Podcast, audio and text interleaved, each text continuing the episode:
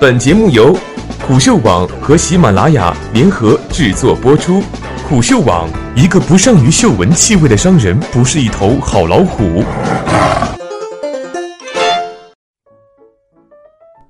你拉的便便都去哪儿了？作者：吴松磊。这是你的马桶，这是你的屎。按下冲水按钮，便池内的水位升高，会引发排污管的虹吸效应，把水和大便吸走，进入建筑内的给排水系统。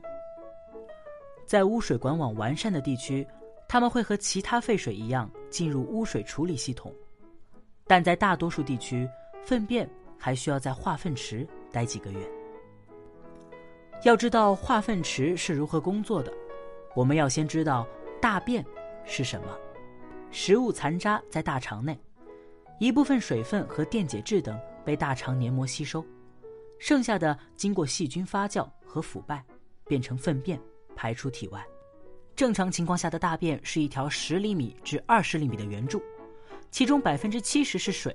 剩下的固体由死细菌、未消化的食物残渣、脂肪。蛋白质和上皮细胞组成。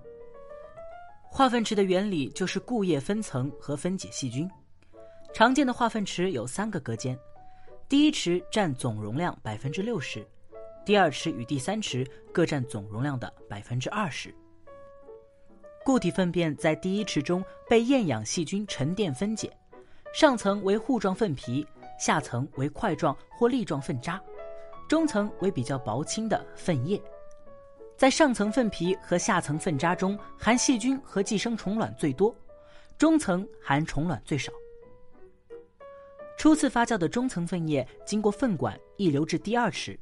流入第二池的粪液进一步发酵分解，病原体逐渐死亡，粪皮粪渣数量大为减少，而流入第三池粪液中的病菌和寄生虫卵已基本杀灭，可以与生活污水一起被污水处理厂处理。如你在小区里看到了写着“污”字的井盖，那么在你脚下就是你们小区的化粪池。在北京，卫生管理局负责北京城区的化粪池清理工作。在粪便发酵三至十二个月之后，各区环卫局的公厕管理队就会用抽粪车抽走化粪池中储存的粪便。这是一份抽粪车专利，把吸粪胶管浸没在粪液中，再通过真空泵将粪管内的空气抽出。管外的大气压力就能把粪液压入罐内，但如果长时间未处理，化粪池的浮渣层会形成又厚又硬的板块，这时就需要将浮渣层戳破，再利用搅拌器把化粪池内部混匀，才能更好的抽粪。只需三万六千元，你就能买到一辆功能强大的抽粪车，把屎送到粪便消纳站。这是北京的草桥粪便消纳站，在这里，粪便的处理。将会被分为固体、气体和液体三条业务线。首先，粪液会进入固液分离机，在螺旋绞笼的挤压下推向前方，其中的水分会被挤出网筛，流出排水管，固体粪便就从泄料口排出，进入出渣间，最后送到位于北京大兴的安定垃圾填埋场。分离出的液体需要进入调节池统一浓度，之后流入絮凝脱水机。在硫酸铝等絮凝剂的作用下生成絮状物，沉淀脱水后的粪渣可以填埋或者堆肥，而氯氢液则进入污水处理厂。此外，在此过程中产生的臭气将进入除臭塔，穿过除臭剂和微生物从顶端排出。但化粪池模式也有很多隐患，粪便的发酵过程会产生甲烷、硫化氢和二氧化碳。也就是我们常说的沼气，这也导致了大量致人死亡的化粪池爆炸事件。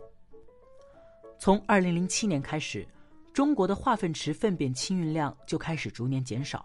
除了安全隐患，更重要的原因是消纳站无法处理这么多粪便。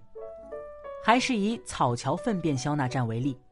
在满负荷运转的情况下，这里每年可以处理二十二万吨粪便，但二零一五年。草桥消纳站需要处理近四十二万吨粪便，接近负载能力的两倍。二零一七年，中国的三千多个城市的数千万化粪池里，共清运出了一千七百一十九万吨粪便，但被无害化处理的只有不到百分之五十。这意味着每年都有九百多万吨的粪便下落不明，它们很可能就在你家旁边的小河里。